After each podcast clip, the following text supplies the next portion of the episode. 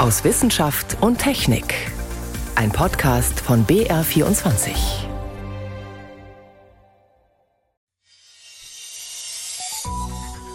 Heute mit Ingeborg Hein und einem, naja, vielleicht erkennen Sie ihn.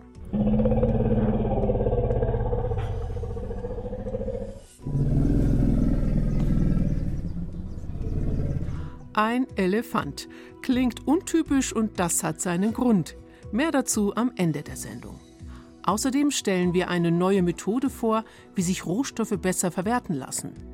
Und als erstes interessieren uns aktuelle Erkenntnisse zur neuen Corona-Variante Omikron. Ich begrüße Sie zur Sendung aus Wissenschaft und Technik.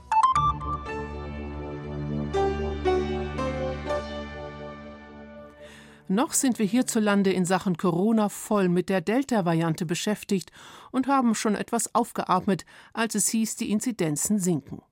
Aber inzwischen gibt es einen empfindlichen Dämpfer, die neue Virusvariante Omikron. In über 20 Ländern ist sie schon aufgetaucht. Ist Omikron noch infektiöser, dafür aber vielleicht weniger gefährlich? Das versuchen Forschende weltweit gerade herauszufinden. Jenny von Sperber fasst die wichtigsten Punkte zusammen. Erste Beobachtungen und Analysen zeigen, Omikron scheint ansteckender zu sein als die Delta-Variante und Omikron scheint auch Genesene und doppelt Geimpfte leichter anzustecken. Darüber, wie eine Infektion mit der neuen Variante typischerweise aussieht oder wer besonders gefährdet ist, gibt es noch keine belastbaren Daten. Aber die Experten können immerhin schon beobachten, wie sich Omikron in Südafrika bisher ausgebreitet hat, erklärt Oliver Kepler, Leiter der Virologie der Ludwig-Maximilians-Universität München. Das geht rasend schnell. Das spricht dafür, dass Omikron hoch ansteckend ist. Diese Variante wird auch im Januar bei uns nach oben schießen und vielleicht auch schon dann Delta verdrängen.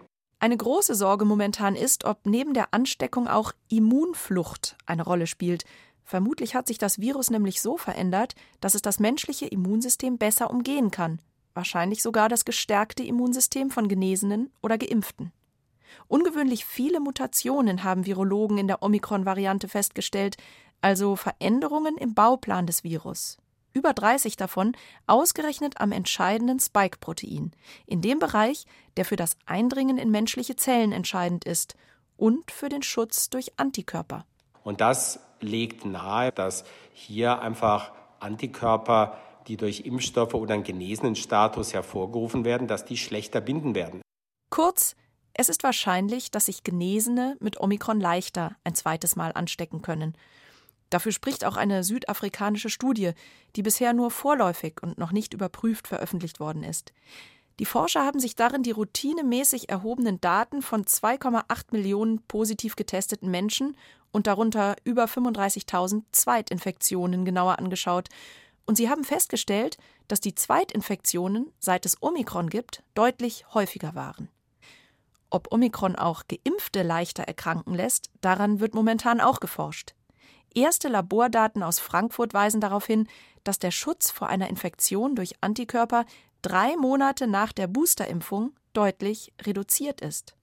Auch in Berlin stellten Forscher an einer kleinen Stichprobe einen Immunitätsverlust nach der Impfung fest. Demnach müssen die Impfhersteller ihre Impfstoffe wohl an Omikron anpassen. Inwieweit der andere Teil des Immunsystems wie B- und T-Zellen auf Omikron reagieren, ist noch unklar. Auf jeden Fall bleiben Impfungen gerade jetzt wichtig mahnt Kepler. Teilimmunität ist besser als gar keine Immunität. Wir müssen also jetzt reagieren, uns mit den zur Verfügung stehenden Impfstoffen impfen lassen. Wenn eine Anpassung der Impfstoffe notwendig sein wird, dann wird es sicher drei bis sechs Monate dauern, bis solche Impfstoffe dann zur Verfügung stehen. So lange sollte man auf keinen Fall warten. Also jetzt ist die Zeit, sich impfen zu lassen, um sich gegen Delta, aber eben auch die drohende Omikron-Welle zu schützen. Nicht nur für den Einzelnen, sondern auch, um den ganzen Pandemieverlauf besser in den Griff zu kriegen, wären die Boosterimpfungen weiterhin entscheidend, sagte auch Christian Drosten im NDR-Podcast. Er vermutete, dass wohl die geboosterte Impfimmunität auch gegen dieses Omikron-Virus besser schützt als die überstandene natürliche Infektion. Zumindest schwere Verläufe könnten sich durchs Boostern mit den aktuellen Impfstoffen vermutlich verhindern lassen. Eine gute Nachricht ist, die gängigen PCR-Tests können offenbar auch die Omikron-Variante erkennen. Und auch bei den Schnelltests gibt es erste Berichte, dass sie weiterhin einigermaßen gut funktionieren. Was dagegen noch völlig im Dunkeln ist, wie die typischen Krankheitsverläufe bei Omikron aussehen. Für Christoph Spinner, Infektiologe vom Klinikum rechts der ISA in München, sei das die wichtigste Frage. Ob mit der höheren Wahrscheinlichkeit der Infektion dann auch eine höhere Wahrscheinlichkeit schwererer Verläufe verbunden ist oder ob es sich nicht vielleicht um eine infektiösere, aber dafür weniger krank machende Variante handelt. Auch das wäre eine denkbare Möglichkeit, dass das Virus an Gefährlichkeit verliert. Für beide Schlussfolgerungen ist es heute aber viel zu früh. In Südafrika wurden bisher vor allem milde Verläufe beobachtet. Das gibt Hoffnung, kann aber auch an der jungen Bevölkerung des Landes liegen oder daran, dass in Südafrika viel mehr Menschen infiziert waren als bei uns. Auch von vermehrten Krankenhausaufenthalten von kleinen Kindern wird berichtet. Doch auch hier muss nicht die neue Variante schuld sein. Was wir heute über Omikron schon wissen, ist also Folgendes. Man kann sich offenbar leichter damit anstecken. Man kann sich auch nach einer Infektion vermutlich leichter wieder anstecken und auch die Impfungen wirken möglicherweise weniger gut gegen Omikron.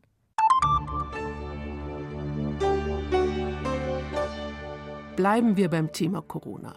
Es gibt noch viele offene Fragen zur neuen Virusmutante. Immerhin sind die Krankheitsverläufe in Afrika nicht lebensbedrohend, aber offen ist, ob das so bleibt. Damit befasst sich unter anderem Christoph Spinner. Den Infektiologen vom Münchner Klinikum rechts der ISA haben wir gerade im Beitrag gehört. Er erklärt zunächst, ob die neue Variante deshalb in Südafrika zuerst aufgetaucht ist, weil dort weniger Menschen geimpft sind als in Europa.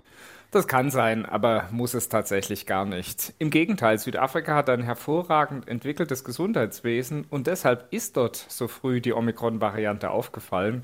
In vielen anderen afrikanischen Ländern hätte sie sich zunächst ausgebreitet, völlig unbemerkt. Offensichtlich scheint ja zu sein, dass das Immunsystem Geimpfter gegen die neue Mutation weniger effektiv ist als zum Beispiel gegen Delta. Wie groß ist denn da der Unterschied? Alles, was wir wissen, suggeriert uns, dass sowohl geimpft als auch Genesene nicht vollständig gegenüber Omikron geschützt sind. Das liegt wahrscheinlich daran, dass Omikron Veränderungen seiner Oberfläche aufweist. Und diese veränderte Oberfläche ist gleichzeitig auch das Hauptziel unserer Immunantwort der Antikörper, die nach Impfung und bei Genesenen gebildet werden. Jetzt waren ja Sie mit einer der Ersten, der schon sehr früh gesagt hat, dass das Boostern sehr, sehr wichtig ist. Jetzt heißt es aber, die bisherigen Impfstoffe decken die neue Variante gar nicht ab. Da sagen manche schon, hm, sollte ich nicht besser mit dem Boostern noch etwas warten? Was meinen Sie? Ganz klare Empfehlung wer sich für die Boosterung qualifiziert, sprich bei wem die Impfung länger als fünf Monate her ist, der sollte sich jetzt unbedingt boostern. Denn die Antikörper nach Impfung schützen sehr wahrscheinlich vor schweren Verläufen. Und zwar ganz sicher mit der Delta-Variante und wahrscheinlich auch mit der Omikron-Variante. Nur aktuell zirkuliert vor allem Delta. Das heißt, der Schutz, der jetzt benötigt wird, ist vor allem Schutz vor Delta. Deshalb auf keinen Fall warten. Sie sagen fünf Monate, manche sagen sechs. Jetzt hat es auch schon geheißen, vielleicht sogar schon nach drei Monaten. Also unter Immunologen, Infektiologen und Virologen herrscht zunehmend Konsens, dass die Boosterung wahrscheinlich den Abschluss der Grundimpfung und keine echte Boosterung darstellt. Viele Impfungen müssen so etwa nach einem halben Jahr abgeschlossen werden und aktuelle Studiendaten auch aus Israel untermauern nochmal ganz eindrücklich, wie wichtig die Boosterimpfung ist, indem sie das Risiko für Infektionen zum Teil bis zu 20-fach reduziert, aber vor allem die Sterblichkeit um das 15-fache reduziert. Das bedeutet, die Boosterung trägt wirklich zur Verbesserung des Impfschutzes bei und ist aus meiner Sicht deshalb unverzichtbar. Wann genau sie jetzt durchgeführt werden soll, ist umstritten. Die Europäische Arzneimittelagentur diskutiert im Moment nach drei Monaten. Wir empfehlen in Deutschland nach fünf beziehungsweise sechs Monaten und wahrscheinlich ist beides gut. Wichtig ist, dass geboostert wird und zwar nicht zu früh, also vermutlich nach drei bis fünf Monaten. Ist denn dann eine Kreuzimpfung sinnvoll, also die dritte Impfdosis von einem anderen Hersteller zu nehmen als bei den ersten beiden Impfungen? Dazu gibt es eine Phase-2-Studie, die COV-Boost-Studie, die die Kombination verschiedener Impfungen miteinander verglichen hat. Und es zeigt sich, wer mit Vektorimpfstoffen erstmalig und dann später mit mRNA-Impfungen folgegeimpft wurde, hat die höchsten Antikörperspiegel, die verfügbar sind. Wer aber jetzt mRNA-Impfungen initial erhalten hat, profitiert hingegen nicht von einer Vektorimpfung. Das heißt, zum Boostern sollen nach STIKO-Empfehlung in Deutschland mRNA-Impfstoffe verwendet werden, wobei es unerheblich ist, ob BioNTech, Pfizer oder Moderna zum Einsatz kommt. Manche sagen ja, ich schaue mal lieber erst auf meinen Antikörperstatus. Den kann man ja in einer ärztlichen Praxis bestimmen lassen, aber inzwischen gibt es sie auch als Tests in der Apotheke zu kaufen. Finden Sie das sinnvoll? Aus meiner Sicht ist die Bestimmung der Antikörper nach Impfung nur bei Menschen mit schwerer Immundefizienz sinnvoll, also Menschen, die zum Beispiel an Erkrankungen des Immunsystems leiden oder Medikamente einnehmen, die das Immunsystem beeinflussen. Denn es gibt nach wie vor noch keine Höhe von sogenannten neutralisierenden Antikörper, also quasi einem Antikörperspiegel, der sicher mit Schutz vor SARS-CoV-2-Infektion oder schweren Covid-Verläufen assoziiert ist. Und Sie dürfen nicht vergessen, Antikörper sind nur ein Teil der Immunantwort zum Schutz vor schwerem Covid-19-Verlauf und vor allem Intensivaufnahme und Tod ist die sogenannte zelluläre Immunität viel wichtiger. Die kann aber nicht so einfach gemessen werden. Erklären Sie noch mal kurz, das sind dann also andere Zellen, die da auch eine wichtige Rolle spielen. Unser Immunsystem reagiert auf Impfungen im Wesentlichen einmal durch die Bildung von Antikörpern, die werden von sogenannten antikörperbildenden B-Zellen gebildet. Und auf der anderen Seite gibt es dann auch sogenannte T-Zellen. Das sind Immunzellen, die fremde Erreger erkennen und unsere Immunabwehr koordinieren können. Und während die Höhe der Antikörper, die im Blut zirkulieren, wahrscheinlich die Infektion verhindert, braucht es die zelluläre Immunantwort vor allem zur Koordination und Aktivierung des Immunsystems zur Abwehr schwerer Covid-19-Verläufe. Jetzt ist Omikron ansteckender als andere Virusvarianten, das scheint wohl sicher zu sein. Herr Dr. Spinner, wird es jetzt immer so weitergehen? Wird sich irgendwann jeder von uns mit welcher Variante auch immer mit SARS-CoV-2 infizieren? Ich glaube nicht. Aber tatsächlich wird die Pandemie erst zum Erliegen kommen, wenn der Herdenschutz oder die sogenannte Herdenimmunität erreicht ist. Das heißt, also jeder Mensch Kontakt mit dem Virus gehabt haben wird. Entweder durch natürliche Infektion oder durch Impfung, denn so gelingt es schneller, eine Durchseuchung in der Bevölkerung zu erreichen. BioNTech hat ja jetzt schon verlauten lassen, es könnte sogar noch eine vierte Impfung nötig sein. Wie lange wird es denn dauern, Herr Dr. Spinner, bis man weiß, wie lange eine Impfung überhaupt Schutz gibt? Der Schutz nimmt graduell ab, das heißt, jeden Monat um einige Prozent und auch individuell sehr unterschiedlich. Vermutlich werden wir in Zukunft individualisierte Impfempfehlungen haben, das heißt Empfehlungen für die Allgemeinbevölkerung, für chronisch kranke Menschen vielleicht spezielle Empfehlungen mit häufigerer Notwendigkeit der Impfung. Und so bin ich sehr zuversichtlich, dass nach der Boosterung der Schutz deutlich länger anhalten wird als nach der Grundimpfung. Einschätzungen waren das von Dr. Christoph Spinner, Infektiologe und Pandemiebeauftragter am Münchner Klinikum rechts der Isar. Vielen Dank. Frau Hein, ich danke Ihnen und alles Gute.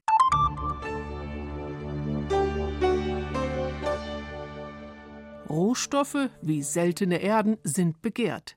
Wir tragen sie sogar ständig mit uns herum, in unserem Handy zum Beispiel.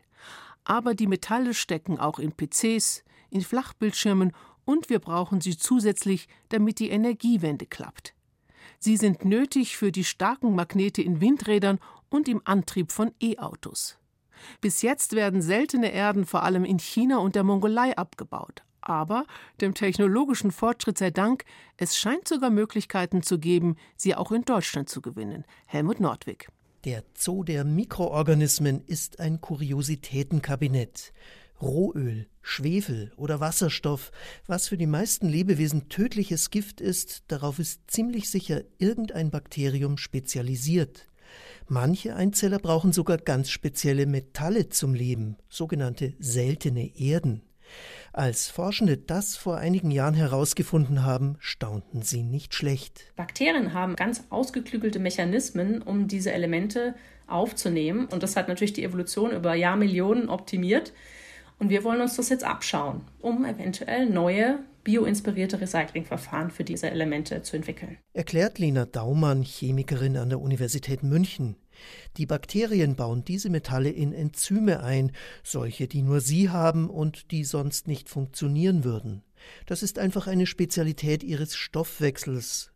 Trotz ihres Namens sind die seltenen Erden gar nicht selten, und darum sind auch diese Bakterien keine Rarität. Also ich wette mit Ihnen, wenn Sie raus vor die Tür gehen und sich entweder ein bisschen Erde aus dem Boden holen oder ein paar Blätter vom Baum, da sind auf jeden Fall solche Bakterien drauf. Also das ist sehr, sehr weit verbreitet überall. Nachdem diese Bakterien die Metalle in ihre Zellen einbauen, könnte man sie nutzen, vermuten einige Wissenschaftler. Weil die Einzeller auf die seltenen Erden angewiesen sind, holen sie die sogar dort heraus, wo sie gelöst sind und herumschwimmen. Das hat eine Kollegin aus den USA auch schon demonstriert, dass das geht. Man könnte aus Krankenhausabwässern zum Beispiel das MRT-Kontrastmittel Gadolinium rausfiltern wieder mit diesen Bakterien. Also meine Kollegin hat zum Beispiel Bakterien so trainiert, dass sie dieses seltene Erdelement sehr gerne aufnehmen. Bis jetzt noch Zukunftsmusik ist der nächste Schritt, die seltenen Erden aus den Bakterienzellen herauszuholen und sie dann zu recyceln. Dann müsste nicht so viel abgebaut werden und die Industrie wäre zum Beispiel für Windräder oder Elektroautos etwas unabhängiger vom Lieferanten China. Und auch andere Metalle sollen mit Hilfe von Einzellern gewonnen werden. Daran arbeitet die Bundesanstalt für Geowissenschaften und Rohstoffe, wo Axel Schippers die Abteilung Geomikrobiologie leitet. Wir erweitern also permanent unsere Sammlung, weil diese Organismen von Interesse sind, für diese Möglichkeit, Rohstoffe, also Erze aufzubereiten, aber auch industrielle und Bergbaureststoffe aufzubereiten. Vor kurzem ist den Forschenden der Bundesanstalt im Harz ein bisher unbekannter Einzeller ins Netz gegangen. Er nimmt Kobalt in seine Zellen auf. Kobalt ist ein wichtiger Bestandteil von Lithium-Ionen-Batterien. Das Metall wird leider oft durch Kinderarbeit im Kongo gewonnen. Dabei kommt Kobalt auch in den Abraumhalden unserer Bergwerke vor. Dank des Bakteriums könnten diese Vorräte genutzt werden. Das sind natürlich nicht solche Mengen, dass wir sozusagen komplett Importe substituieren können. Global gesehen ist das durchaus ein Verfahren, das hier einen Beitrag leisten kann. Das ist auch schon mal demonstriert worden in einem Prozess in Uganda. Dort hat man solche Bergbaustände auch entsprechend behandelt und das Kobalt extrahiert erfolgreich und auch auf dem Markt verkaufen können. Bei den seltenen Erden wird das noch ein paar Jahre dauern, schätzt Lena Daumann. Zurzeit untersucht die Münchner Forscherin, ob sie für das Recycling wirklich lebende Bakterien braucht. Vielleicht genügen ja schon die Strukturen aus den Zellen, die die Metalle einbauen.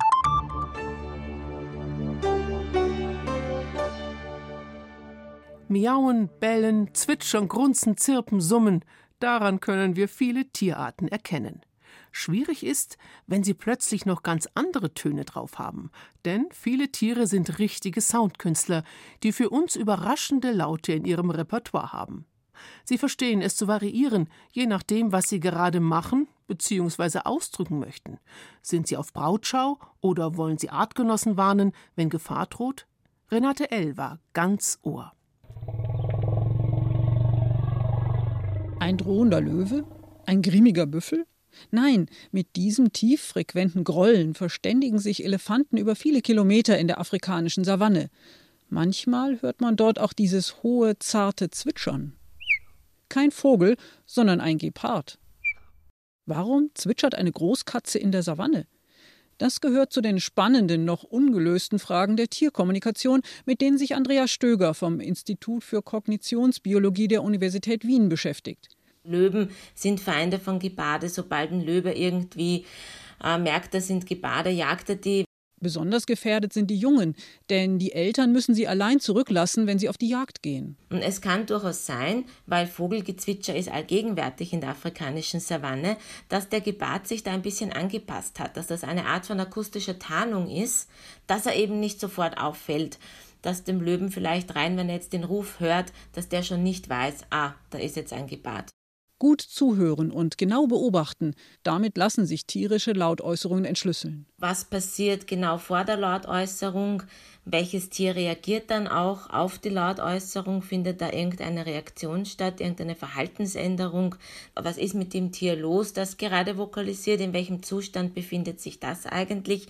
Das heißt natürlich, abgesehen vom Alter, vom Geschlecht, müssen wir wissen, auch vielleicht in welchem Erregungszustand ist es. Genau zuhören und beobachten bleiben allerdings die wichtigsten Methoden. Und das machen auch Tiere, um andere Arten zu verstehen. Wir wissen ja sehr wohl, dass unterschiedlichste Tierarten auf die Alarmrufe von anderen reagieren, mit denen sie im gleichen Lebensraum leben und vorkommen. Wir wissen es von ja, unterschiedlichen Antilopenarten, die mit Zebras zusammengrasen. Da reagieren sehr wohl alle auf die Alarmrufe oder auch von Primatenarten, die dann auch auf Alarmrufe von eben Antilopen reagieren oder auch umgekehrt. Besonders gute Fremdsprachenkenntnisse hat der Trauerdrongo, ein knapp amselgroßer schwarzer Vogel. Er imitiert mit Vorliebe Warnrufe von Erdmännchen, zum Beispiel Achtung, Raubvogel. Und zwar genau dann, wenn ein Erdmännchen gerade einen Wurm oder ähnliches gefangen hat.